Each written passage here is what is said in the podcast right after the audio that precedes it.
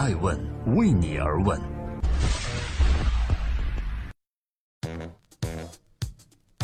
Hello，各位好，这里是二零一七年的八月五日，祝各位周六愉快。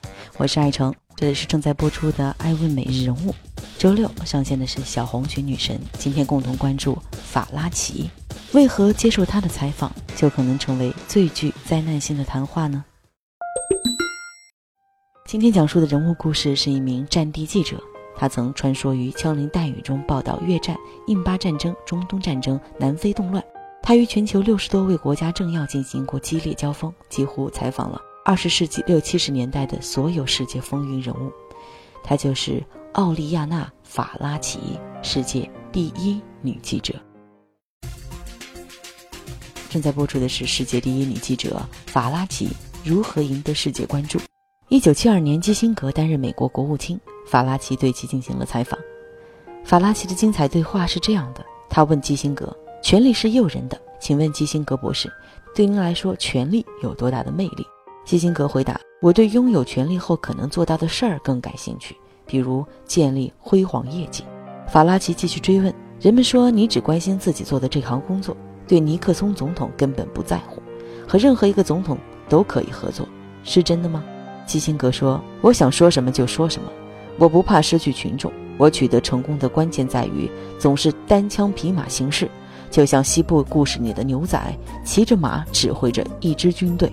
这场采访被公布后一片哗然，不仅引发了基辛格和尼克松总统之间的矛盾，还成为了很多媒体谈论的话题。后来，基辛格在回忆录中写道：“接受法拉奇的采访是我此生与媒体最具灾难性的谈话。”在法拉奇采访巴勒斯坦解放组织主席阿拉法特时，两人更是将采访直接上升为争吵。惹得法拉特最后怒斥道：“说，我们发明了阿拉伯数字，我们的文化比你们法拉奇的西方文化要高级。”这就是法拉奇，在一次又一次的争吵式采访中，他为人们揭示了当代大人物的另一面。这些人物有着激情和梦想，也有着软弱和平庸。正因为这种多角度的呈现，历史在法拉奇的采访下变得丰盈鲜活起来。将采访的主角定为自己，将自己的感受带入其中，这就是法拉奇的采访独到之处。他会在迂回中让被访者不自觉地进入到提前布好的陷阱中，他会在挑逗中让对方流露真实想法，然后紧追不舍，挖掘更多新闻内幕。法拉奇不畏强权，在咄咄逼人的采访背后，始终保持平等的姿态和独立的人格。在这些影响历史进程的风云人物对话里。提出质疑，挖掘真相，这种极富个性的采访方式，使他赢得了世界的关注。正在播出是《爱问每日人物》，周六上线小红裙女神，记录时代人物。今天共同关注法拉奇如何成就了传奇的一生。法拉奇的成功和他的原生家庭有着紧密关系。一九二九年，他出生在意大利佛罗伦萨的一个普通家庭，母亲是一位无政府主义者，父亲是一名木匠。同时，也是一名反法西斯运动者。在他很小的时候，母亲就鼓励他要有理想、有抱负。母亲说：“不要成为丈夫和孩子们的奴隶，要学习，去看看整个世界。”而父亲反法西斯战争的行为直接影响到了法拉奇。他曾跟随父亲一起参加反法西斯地下抗争活动。这些童年记忆在法拉奇成为记者后，转化为了文学和战争，始终萦绕在他的笔端。一九四五年，二战结束后，法拉奇进入了意大利中部晨报工作，从事新闻编辑。一九五零年，法拉奇已经崭露头角，并加入了《欧洲人》这本杂志，开始采访一些知名人士，比如玛丽莲·梦露、辛康纳利等等。一九五零年，法拉奇开始自己战地记者的经历，越战、印巴战争、中东战争和南非动乱中都有法拉奇的身影。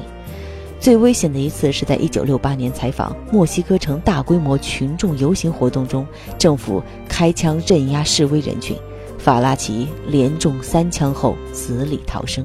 对于这份工作，他曾说：“我已倾尽所有。”正是这种专业而无畏的精神，使他赢得了人们的尊敬和钦佩。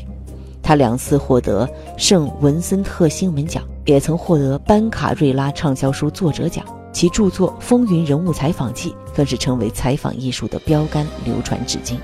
二零零六年九月十四日，法拉奇因乳腺癌离开人世。当天，《纽约时报》就称，法拉奇是一个善于解剖权威的采访者，一个善于打碎偶像却让自己成为偶像的记者。那么，法拉奇的哪些评论和观察广为流传呢？他相信，决定我们命运的人并不比我们优秀，并不比我们聪明，也并不比我们强大和理智，充其量只是比我们有胆量和有野心。对于冒险，他有着积极的理解。他说：“你绝不应该回避冒险。”即使在恐惧使你退缩的时候也是如此。要知道，来到这个世界本身就是一场冒险，一场过后你会为生命的诞生甚感懊恼的冒险。这个一向以强硬的方式向世界对话的女人，也有着极为温柔的一面。法拉奇曾叹息：“爱的枷锁是自由最沉重的羁绊。”而对于男子汉，他在自己的书中给一个未出生孩子的信里定义道：“如果你身为一个男人。”我希望你成为那种我经常梦想的男子汉，对弱者赋予同情，对傲慢者给予轻蔑，对那些爱你的人报以宽宏大量的气度，与那些想支配你的人做殊死的斗争。纵观法拉奇的一生，这是一名斗士，一息尚存，战斗不止，甚至在生命的弥留一刻，他仍不肯向死神妥协。他写下了这样一句：“从我们生下来的那一刻开始，我们就不应该死亡。”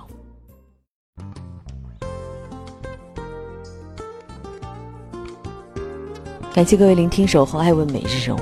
在节目的最后，我想说，法拉奇独特的采访风格是他在世界新闻史上留下了浓墨重彩的一笔。